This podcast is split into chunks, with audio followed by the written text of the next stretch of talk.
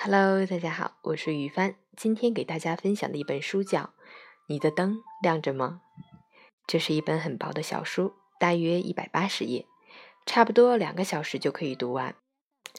在本书的开始，作者讲了一个故事：有一个写字楼是新建成的，随着入驻公司越来越多，写字楼里面的电梯就变得不够用了。上班高峰期，有许多白领挤在电梯口，感觉电梯非常缓慢。电梯这么慢，就会有人去物业投诉，发泄自己的不满。你觉得应该如何解决这个问题呢？面对等电梯人多这个客观事实，我们需要把这个事实牵涉到的人群进行一个分类。研究之后，你会发现它牵涉到三种人。第一种是上班族。他们在高峰的时候需要等电梯，有牢骚。第二种是物业，因为上班族有牢骚话，就会找物业的麻烦。第三种是房东，因为物业有麻烦后，就会给这个大楼的老板提一些意见。现在我们把涉事人群分成三类之后，这个问题应该怎么解决呢？首先，对上班族来说，他们是肯定不会解决的。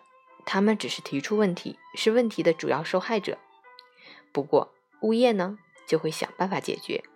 物业要解决问题，一般会怎么解决呢？在这里，我们首先要明白物业遇到的问题是什么。在这个客观事实里面，物业遇到问题不是电梯快或慢，而是一直有人在投诉电梯慢。因此，对于物业而言，只要没有人投诉了，问题就算解决了。最简单的方式，物业会建议老板多装两部电梯，或加快电梯的运行。这些解决办法是物业最下意识的一个办法。但是呢，这些办法需要房东，也就是老板花钱，老板不一定同意这么干。这个时候，我们发现这个问题应该由老板想办法解决会更好一些。好了，这个时候老板找到你，让你来解决问题，你会怎么办呢？至此，这个故事就延伸到了你的问题是什么。首先，你需要明白，你是谁请来的人，你是老板请来解决问题的人。你的目的是什么呢？目的是减少乘电梯的上班族的抱怨。经过冥思苦想，你想到一个办法，在电梯间里装上几面镜子，然后再放上画笔，这样上班族进入电梯之后，他可以在里面。写写画画，消遣了他们枯燥等待的时间，因此上班族的抱怨中就减少了。到了这个阶段，我们可以看到，对于老板来说，你已经很有效的解决了问题；对于上班族来说，他不再抱怨电梯慢的问题了；对于物业来说，上班族也不再投诉了。此时此刻，表面上看这个事情万事大吉了，不过。紧接着会出来第二个问题，也就是这本书里面的第二个观点：你永远不要指望你可以一劳永逸的解决所有的问题，或者换句话说，就是你不要指望一个问题可以彻底的被根除。为什么这么说呢？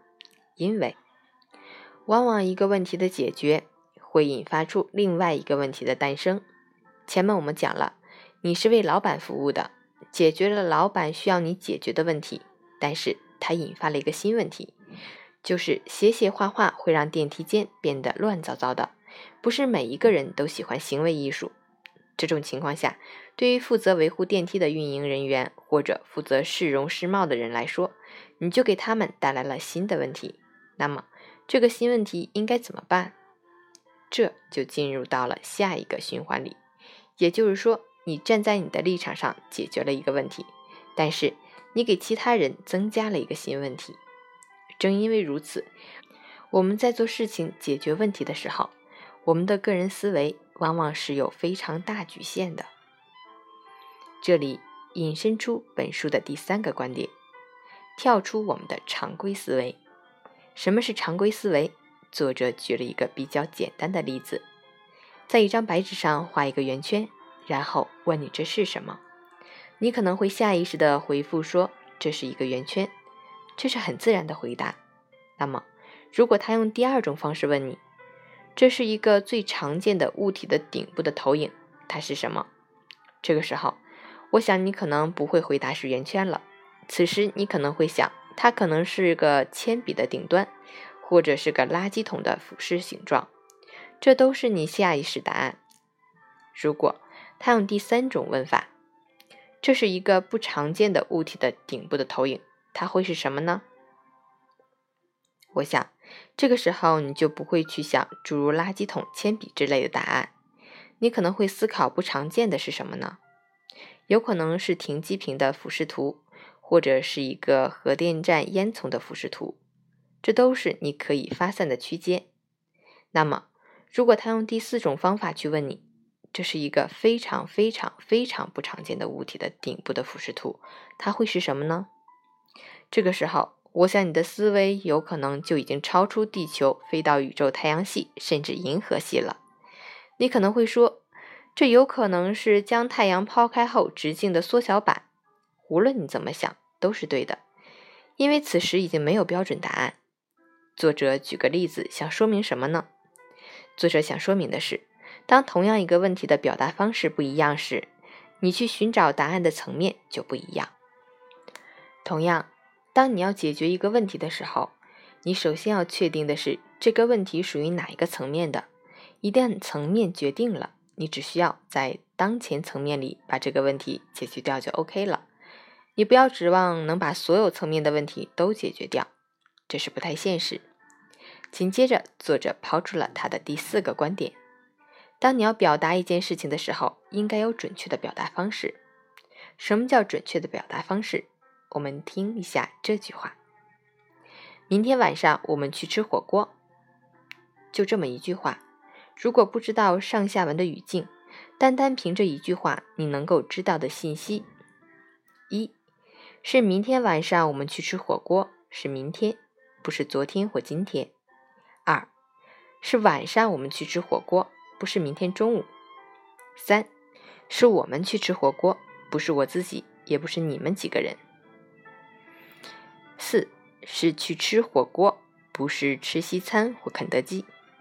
很多时候，就算有上下文作为预警，我们在书面写作时也应当牢记一点：你发出去的信息一定要严谨，不能产生歧义。甚至当没有上下文语境时，你的信息也是完整的。这是我们在表达时需要注意的，准确清楚是基本的要求。紧接着，作者就提出他的第五个观点：面对已知的问题，由谁来解决最好？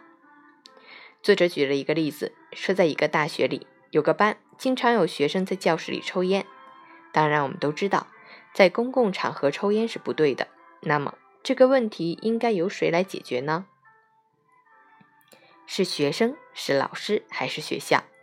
这个情况，其实学校出一个禁止公共场合抽烟的规定也是 OK 的。若不遵守规定就罚款，这是一个解决问题的办法。但是，我们再深入的想一想，这个问题是不是一定要由学校来解决呢？有没有更好的办法呢？答案是有的，让这个班里的学生来做决定就是可以解决的，不需要老师，不需要学校出面解决。比如，学生这帮人之间，他们通过班会或者一些讨论会之类的，其实就可以解决课堂上不要抽烟这个问题。说完抽烟的例子，就到了本书高潮的环节。我重点说一下作者的下一个例子：你的灯还亮着吗？故事背景是这样的：最近新修了一条隧道，隧道的尽头是个急转弯，转弯过后是个非常美丽的景区。隧道修好之后。经常有人会在隧道尽头出车祸，甚至是一些人穿过隧道后去观景了，然后忘掉把车灯关掉，等到车主回来时，车已经没电了。作为这个隧道的承建方，他们在想，应该加一个警示语来告诉大家，过隧道的时候应该要开灯。那么，这个警示语应该怎么写呢？可能我们很容易想到的就是“进入隧道，请开灯”。乍一看，这样的标语是比较清晰简洁的，但是它会有个问题：进入隧道，我打开灯了，那么出去之后呢？要关掉吗？有可能不会关，是吧？另外，如果说是白天，那还需要打开灯吗？如此，我们可能会把标语改成：如果是白天，进入隧道无需开灯；如果是晚上，请你打开灯。诸如此类，需要很长的标语才能把意思表达清楚。可惜，作为司机，当你把这几个标语全部读完的时候，有可能你的车已经驶出隧道，忘记转弯而冲出悬崖了。这么头疼，那么应该怎样去写这个警示语呢？经过不断的研究和论证，最后他们还真找到了最佳的警示语，那就是：“你的灯亮着吗？”作为一名司机。你进隧道的时候，发现你的灯亮着，看到这句标语，你就会知道你当前是应该要开灯还是要关掉。同样，当你快出隧道的时候，你又看到标语，你就知道初期是否需要及时把灯关掉。他们就用这么一句很经典的标语：“你的灯亮着吗？”很好的降低了这个隧道的事故发生率。这个故事我讲的有点糙。更详细的故事，你可以在书里面细细品味。在书的最后，作者表达了第六个观点：一个团队一定会分这么两种人，一种是安排他人去解决问题的人，一种是解决问题的人。简单的理解就是，一种人负责指挥，一种人负责干活。当问题解决之后，又会有两种人，一种是干活的人，一种是邀功的人。基本上，在任何一个组织团队里面，都存在着这样的两种人。如果你不幸是这里面负责解决问题的人，也不必失落，不要有怨气。你需要的是一个扬眉吐气的机会。以上是对《你的灯亮着吗》这本书的解读。我们稍微总结一下：第一点，一个事实的客观存在可能会存在多个问题。当角色不一样的时候，这个问题其实是不一样的。你要解决问题时，其实你不是解决掉这个事实，把客观事实消灭掉，而是站在某一个角色去解决这个角色的问题。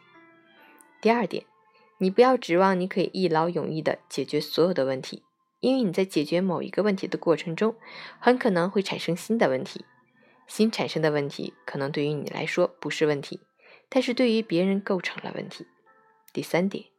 你在解决问题的时候，应该跳出你的常规思维。同样一个圆，如果说这是什么，你可能就会下意识思维；如果说是最常见、最不常见和非常非常不常见的，你的思维会一层一层的变化了。第四点，我们在沟通的时候，表达应该准确清楚，不能有歧义。无论是否有上下文，都应该尽量准确清楚。第五点，有些问题并不一定要请专家来解决。其实，问题利益相关者就有可能去把它解决掉。第六点，关于解决问题的组织，凡事存在必有它的合理性，大家应该有一个客观坦然的一个心态去面对。到这里，这本书就分享完了。如果你听了觉得有收获，就在下面留言。感谢收听，我是雨帆，我们下次见。